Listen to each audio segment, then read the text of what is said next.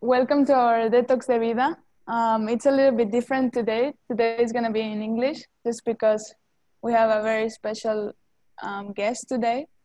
Um, today we're going to talk about, well, we're going to introduce the guest in a little bit, but today the main focus is going to be um, to talk about the ability we have to choose, to choose what we pay attention to, which we can apply this concept in many, many, many different um, areas of our lives, as we mentioned before, all the areas of you know a holistic person, the career, pers- uh, relationship, social life.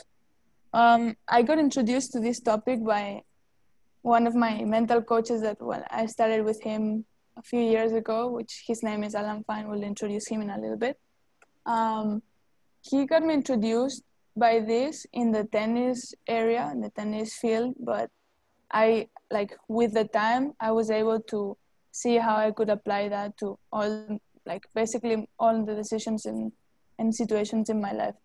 He um, really paid he really made me pay attention in the fact that in every situation we have in our lives, we always have um, the ability to see what we pay attention to. So, for example, let's say um, I'm in a tennis court, right, and I'm struggling. I'm having some voices of, oh, I can play, I can make one ball, I can make one forehand, I'm missing every shot. Now I'm gonna lose the match, and the voices go on and on and on. And so there, I have always the ability to be able to say, okay, I'm gonna pay attention to them and really like, um, like see what the voices are saying and get attached to them. Or I can say, okay, just observe the voices, see what they are, just see them for what they are, and just move on. You know. So it's just this capacity that it actually like really helped me because it kind of gave me a little bit of ownership in my life, not just in the tennis court, but it made me realize how much I can actually own my life instead of just go living and just failing and just you know going through life with, without really taking ownership of my actions and my emotions. So I'm gonna introduce Alan. Alan is a really, really bright person. He's like this amazing, and I got introduced by him in the in the tennis field, as I said, about three years ago by my boyfriend Johnny, and he has. We've been doing a lot of really good work in the tennis court. When he was trying to basically um, help me not be as crazy in the court, because I used to, oh my gosh, like freaking destroy rackets. I used to have horrible attitude and have that was obviously part of the fear I was struggling in the court, and he really helped me with this uh, mental interference, the mental interference I had in that moment, which is what I struggle with, which is what we're going to talk about today, and the ability to take ownership in that moment and take ownership in the court and in my life. So, Alan, he's a, a coach. He uh, worked with people in many areas, with executives, with uh, athletes, professional athletes, and especially, well, mainly golf and tennis because he was uh, he started as a tennis coach. He also has a book that is called "You Already Know How to Be Great," which I recommend it 100%.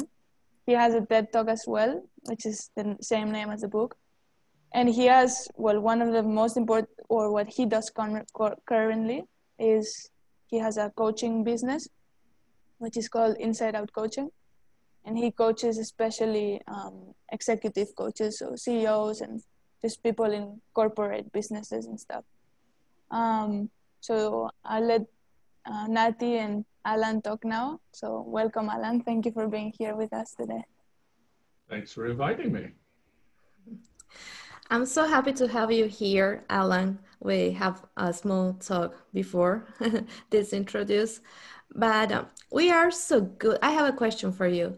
We have we are so good giving advices to others, but when it's about us, uh, this mean voice starts to appearing in our minds. Where does this mean voice comes from? It comes from our beliefs, from us, or from someone else's beliefs. Um, I would say it depends. Uh, so it can come from both places. The way I think about it is uh, early in our lives, we, um, whatever, whatever is in our awareness, whatever we pay attention to, or whatever we focus on, that's what creates our beliefs. So it's shaped, some of it is shaped by nature. You know, I'm sure we're born with a certain number of biases, if you like, or preferences, but a lot of it is shaped by our environment, our parents, the people that we're around. But once we have a belief, what happens is we then start select, we pay attention to things that support our belief, and we tend to dismiss things that don't support our belief. So um, because there's an election going on here in the US right now, they call it confirmation bias in psychology. We, we always pay attention to things that confirm what we already believe. So when those two, when the focus uh, gets and the beliefs get pointed in the right direction, we tend to get energized, we tend to have a good attitude, and it's much easier to learn and it's much easier to do whatever we've learned. But if we get focused in the wrong area, and then it tends to create beliefs that sabotage us, and it can make the it can either lower energy and or make the attitude negative, and it makes learning and doing things much more difficult. So the key, wherever these beliefs come from, uh, the key is always what are you going to choose to focus on differently that will trigger different behaviors. Because in the end, if you um, if you discovered, for instance, that the reason you have a particular belief that, that there's a voice in your head that's always talking to you, and it was because you because you had a terrible experience with a cat as a child, there's nothing you can do about that. The only change is going to happen when you start to choose to pay attention to something different. That's the thing that drives all human behavior is what we pay attention to. So the choice we have, and I think Sarah uh, alluded to this earlier, is do we pay attention to that voice in our head that's talking about our belief? So Sarah says the one that's, I'm no good, I can't do this. Or do we pay attention to the ball on a tennis court? because you can't listen to the voice in your mind and be paying attention outside of you at the same time. It's one or the other, which is a very long answer to your question. In your TED talk, you say you already know how to be great. And I like that statement because somehow inside of us, we already know what we want. We tend to think what things we we want but somehow we sabotage ourselves as we mentioned before. Like we don't have the resources we we might don't have the knowledge but how to know what is enough to start? Yeah i i think that the the if there's a secret i'm not a big believer in a in secrets but um, the closest thing to it is I think there's a saying comes out of some Chinese sage that the journey of a thousand miles starts with the first step. And what we tend to do is we tend to look at the whole journey and go, I, I don't have the resources, it's too big, I'm not good enough. And what I try to help people do is focus on what's the first thing that you could do that would move you in the direction that you want to go because that's the only thing you've got control over. And there are always there are always voices both in our own head, but there's voices out there in the world of people who will always say it can't be done. And they are never the people that got it done. The people that got it done are the ones that said, well, what's the first step? And then what's the next step? And what's the next step? And it was, it, you know, when I think about it, it, it was the uh, a powerful experience in my life of that was, um, gosh, 30 years ago, I was invited to go on a climbing expedition to climb Mont Blanc. It's the highest mountain in Europe. And I, I had never climbed before. And um, when you get like within, let's say, uh, a thousand feet of the peak, there's not much oxygen. Every step feels like you just want to fall over. And in fact, there were a number of people that, that couldn't get up to the top because they, they just passed out. And I can clearly remember um, over and over and over saying, Can I make one more step? The issue wasn't could I get to the summit, because if I'd listened to both myself and everybody else, of course I couldn't. I'm, I'm asthmatic. I've never climbed before. How could I possibly scale the highest mountain in Europe? So the only thing I could control was, can I make one more step? And I kept asking myself that question quite literally. It was, it was about every 10 seconds because it took me 10 seconds to recover when I made a step. Um, but then three hours later, I'm at the summit with the best view in Europe. And I think that's, people miss that. They, they listen to their voices way too much instead of getting on with the next thing to do. And um, I think there's a, you know, sometimes I describe it as an abdication of responsibility. What happens in our lives is a consequence of the choices we make. So anything I didn't do came from the choices that I made, and anything I did do came from those choices. And what people do is they abdicate making choices sometimes and then they go, "Oh, I couldn't because." They give reasons for it. And there's only you only ever have one or two things. You either have the reasons that you didn't do something, or you have the results of what you did. And people who are successful don't have reasons because they were busy doing what it took to get the results.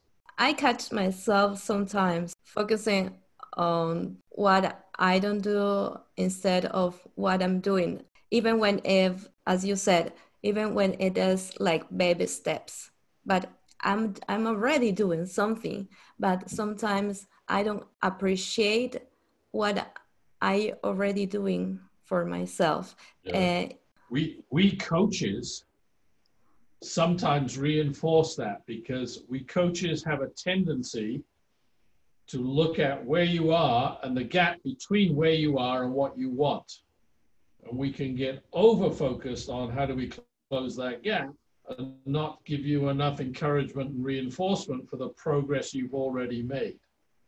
Mm-hmm. And um, I, th- I think it behooves us as coaches, we, we need to make sure we need to help our students recognize how far they've come as well as recognize how far there is to go. Yeah, definitely. So this is where a, uh, a coach comes from, where the figure of a coach comes from, instead of a psychology. What's the difference, would you say, a psychology and a coach is? Uh, you know, um, maybe this would help. I, there's um, somewhere on the internet, there's a description that I'm going to, um, I'm not going to tell it very accurately, but they, there's a comparison uh, of how would a coach teach somebody to ride a bike? How would a therapist teach somebody to ride a bicycle? How would a consultant do it? And uh, I forget what the fourth one is now. And the description is a consultant would uh, interview the rider um, find out everything they know about it, tell the rider everything they know about it, put it, put, put it in a 100 page report, give it to the rider, and then go away. A therapist would want to know um, what happened in your childhood that uh, is going to impact how you ride a bike. It's going to help you for that. Oh, a counselor would want to know how you feel about riding a bike. And the coach is someone that's going to find out what you know, tell you what might be useful, run alongside you as you wobble around on the bike until you've mastered the skill, and then we'll let you get on and ride the bike. Get on with it. So I, I think the coach, um, depending on definition, I'm not sure there is much difference between a coach and a psychologist uh, the way I think about it, a coach will bring all kinds of things to bear. So the coach is a psychologist to some degree. uh, the coach will either have technical expertise or bring someone in who has technical expertise. So, for instance, in Sarah's case as a tennis player, um, she she needs information about how to hit the tennis ball, technical information. She needs biomechanical information that will impact that technique. She needs fitness information. She needs nutrition information. And a good coach is helping her think about all those aspects and coordinating it. Every one of those people, though, I think to some degree has to be a psychologist. Touching with what you mentioned earlier, you mentioned a couple times about controlling what we can. I hear this so much. Obviously, I heard it in the tennis court, but I think in life I've figured out with the experiences I've been through, and obviously your teachings and your what you've been helping me through. Um, I think that this this might be one of the most important parts of life and how to deal with difficult situations. Um, I would say that controlling and really focusing in what actually you can control is actually taking ownership of your actions and the decisions you make, as you, as yeah. you said. Um, I think sometimes in this society and this um, now that it's getting really competitive, well, it's always been, but you know, it's been really competitive between colleges, between work now, and then when you go into a corporate and you, you know, there's a lot of things happening, and we tend to focus so much in uh, what what you call or what I call, I took it from you, which is the victim role, which that's how I started in the tennis court.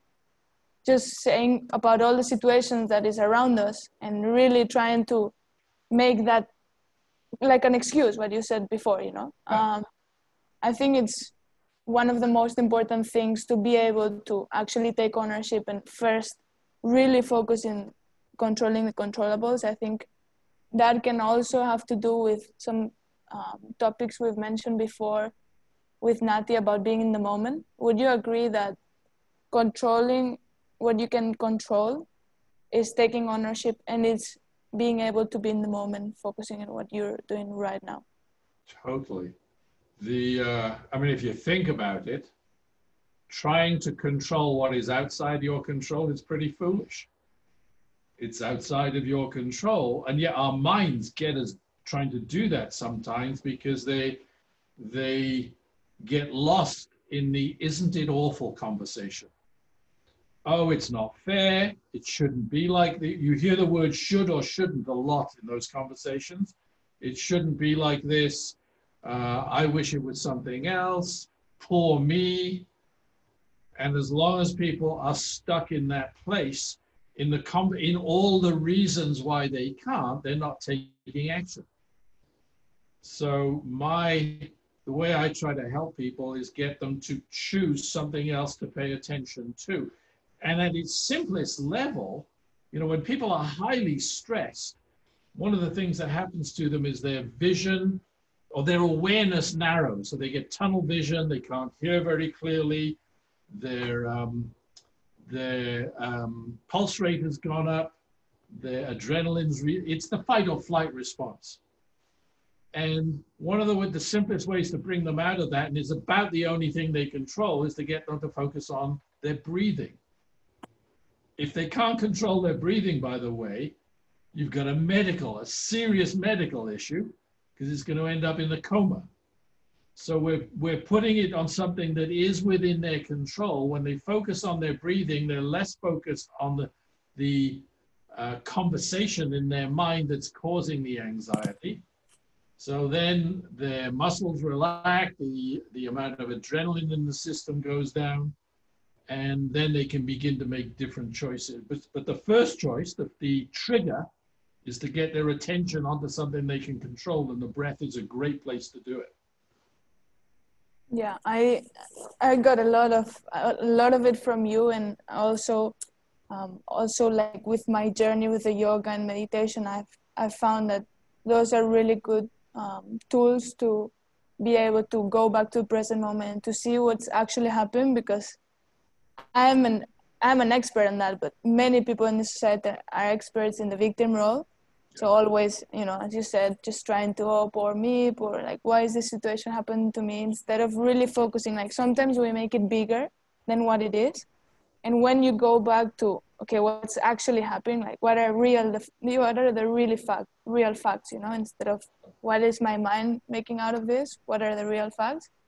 Um, something that really helped me a lot is something you use in in your coaching that if you would like to share with our audience and in this space i would love to um, to hear that.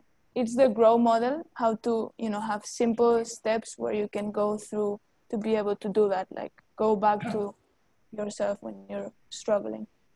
So um, the model is a it's a process if you like or a map to help us choose what to pay attention to and it's really a map of how it's a map or a checklist. I'm going to describe it both ways. It's a map of how we make decisions. So if we think about everything we do in life, we're trying to get from A to B.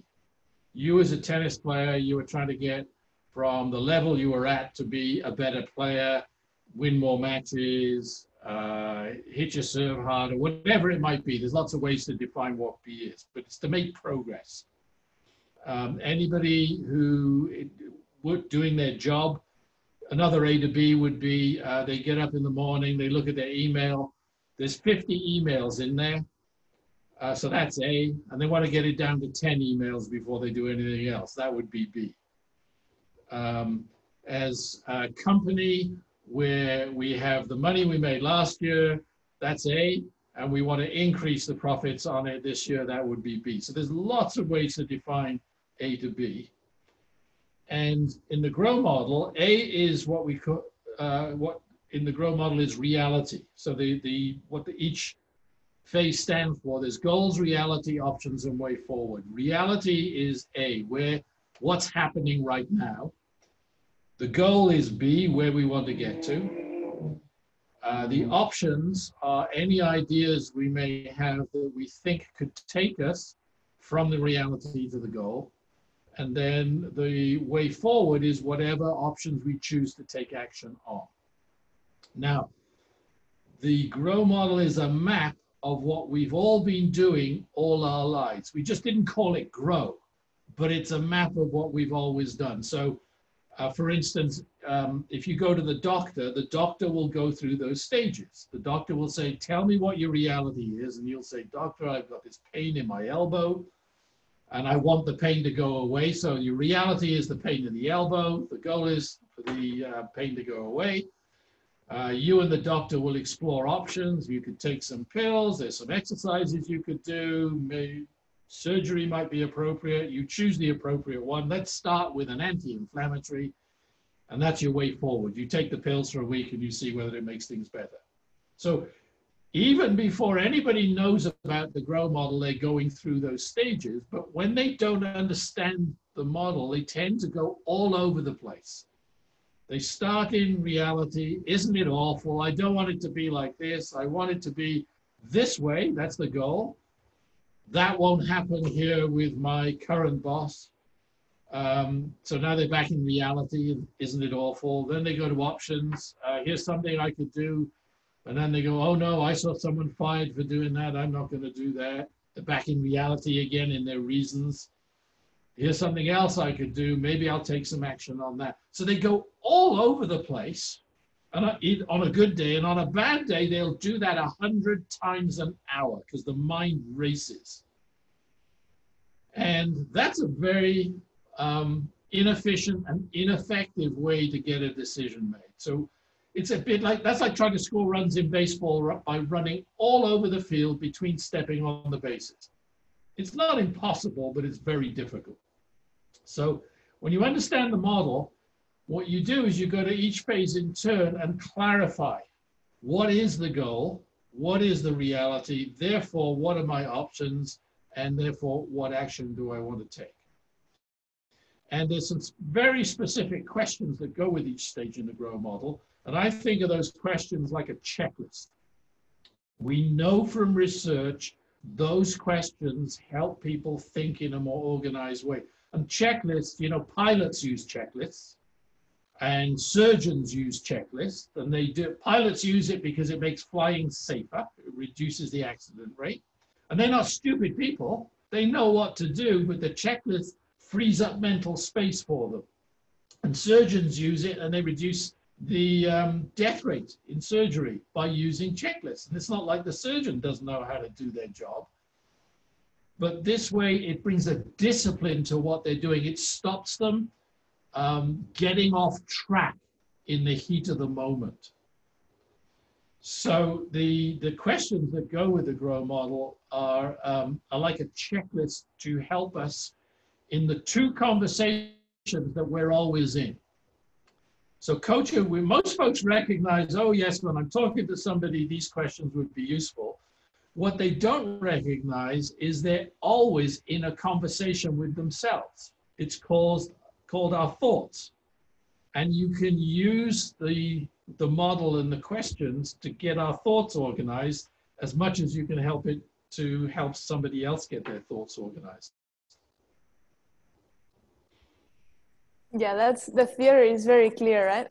it seems really clear sitting in a chair, but I think those are, or at least they have helped me a lot when I'm in an emotional moment where the mm-hmm. emotions just build and the, a little situation that you have and it just create a ball, a ball, a ball, and the voices keep talking. I think that's a good way to clarify, as you said, and organize the thoughts. And just as we've been talking, Nati and me, before like just take some time for yourself and actually see what's happening actually like be with yourself be in the moment i think that's obviously also a great tool to probably be in the moment yeah i would a... i'd go further i'd say it's the master skill so i've been lucky to work in you know with athletes with musicians with teachers with kids with executives and if there's one common skill amongst the high performers it's their ability to manage that internal conversation that they have, to choose not to listen to those voices. So that ability to be present not only is the master skill about the about performance, I think it's the master skill about being happy. Absolutely. So you you mentioned something that we have this wheel of knowledge, right? Yeah, yeah. Yeah, and it's think thing like yep, so yep. when when we start doing things uh, we are getting this experience so the wheel becomes thicker yeah what happens is uh, there's only two choices do nothing or do something so uh, what some people do is they they think they always need more knowledge before they're going to do something. So on that wheel that you're describing, the, the knowledge component, the rim of the wheel gets so thick, they don't ever take any action because they're always looking for the next piece of knowledge. I don't know everything, and I can't take action until I know everything. And that's a problem. There's other folks who get to action so quickly that the action is is uh, causes problems because they don't even have enough knowledge, and it's a little bit like a pendulum. Some it goes back and forth between too much knowledge, not enough knowledge. The key is always get into action, watch the results, modify the action, takes, and then watch the results again, and you keep doing that over and over and over. Um, you'll never have all the knowledge but if you don't take action one thing is for certain things will stay the same if you keep doing what you're doing you'll keep getting what you're getting so i think the knowledge can be very useful but if it's used to, to delay taking action that's when it becomes counterproductive I relating it to that, I think that um, what you said about having the knowledge and taking action even if you don't have the knowledge. Um, well, Nati and me that we're just doing the health coach is kind of we're pretty young and you know we're doing this alternative medicine kind of, which it can be scary because it's not a field that it's already really set and it's it's a role that it's kind of new. So um, I would say that would you think that is it fair to say that the knowledge part of like not being a, not being able to have all the knowledge and just taking action um, would it be the same as not trying to be perfect and to start something to Yeah. take action Yeah, very similar, very similar. And I think there's, um, you know, having spent most of my life now, um, or most of my career, where I'm helping people where they are much more expert at what they do than I am, it feels very clear to me that there's a foundational piece for when we're helping people, whether it's helping them with their health, helping them with their career, their tennis, whatever it is, there's a foundational piece which is to help them make choices.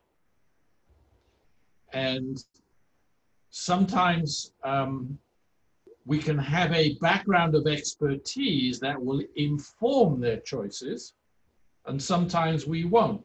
Either way, our job as the coach is to help them make choices about what to do next. And to go back to what we were talking about earlier, um, one of the problems we have with um, in kind of systems theory is if you have victims, victims can only be victims when they have rescuers. And uh, coaches tend to be rescuers. We love helping people. We rush, we rush in on our white horse and we want to save everybody. And I think one of the most important things we can do is recognize our job is to help others make choices, but not tell them what the choices should be. They have to own the choice themselves, which means sometimes we have to be quiet. Even though we think we may know the answer, we have to be quiet because if they make the choice to, because the coach is saying it's what you should do, they're not fully owning the choice. And that ownership thing, that's the it's another facet of what high performers do is they take ownership for everything they do. Each decision they make, each action they make. So they in tennis, they lose a match, they don't start blaming the opponent. They say, I didn't play well enough to beat the opponent. Simple as that. I mean, that's that's what the results show. And the, the ones that are saying, oh, I had a terrible day, um, oh, you know, my opponent got lucky, they're just avoiding responsibility.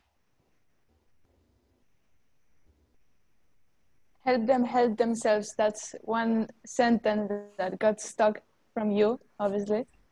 And into even my my coaching or my future that i wanted to you know help people and help help them help themselves. I think that's really important for them to I take think ownership that's our job. Uh, it, our job is to make them independent of us as coaches, not dependent on us. Absolutely. One thing that I would I want Nati and everyone to know about Alan. Um, one of the things that surprised me about him is what he mentioned before about you know having his clients that sometimes they're more experts than him.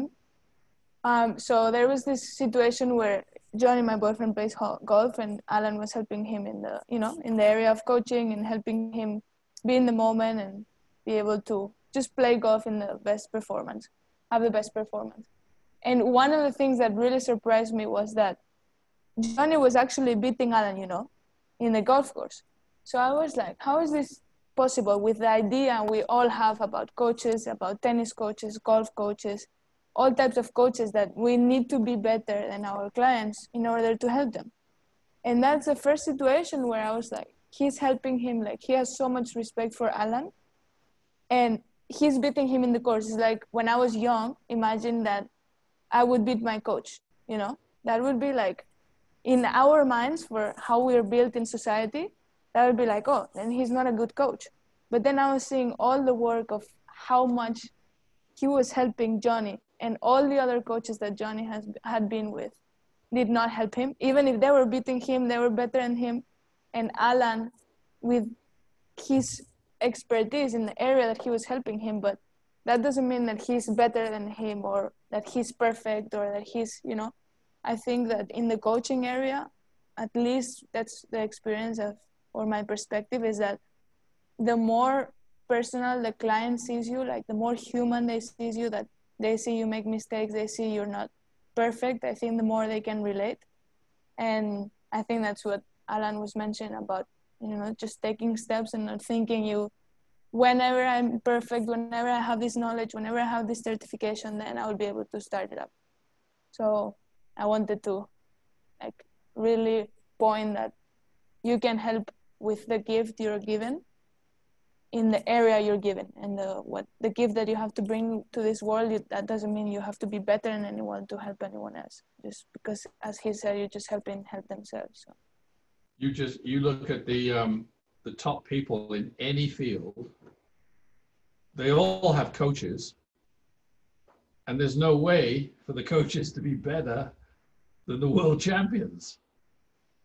So um, and every day all of us with uh, whether they're clients or whether they're friends we're always in conversations where we're trying to be helpful so I think the there are these basic things that if we understand them allows us to have conversations that are more helpful to people. Absolutely. So I think with this we mentioned a lot. We just got a lot of information out of Alan out of this conversation. I think people can really use this in their daily lives. Nati, would you want to add something else or Alan?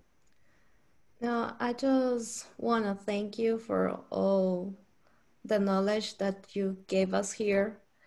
Um, there, as I said before, the the things, the literature, we already know all the things, but sometimes it is hard. It is easier to keep sabotaging ourselves or becoming that victim, as you mentioned before, because we don't want to take the responsibility of our lives. It's easier to blame other people from all, all of our lives and not being taking that responsible and taking those action steps that is going to take us forward to what we really want.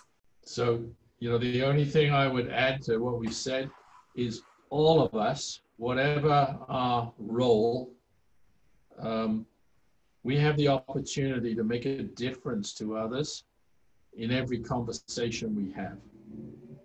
Just by getting a little bit more organized. You don't have to be a coach, you don't have to be a psychologist. It's available to all of us. Yes, definitely. my work. yeah, and, and a big skill is listening, listening what other people said. Yeah. Active listening. for sure.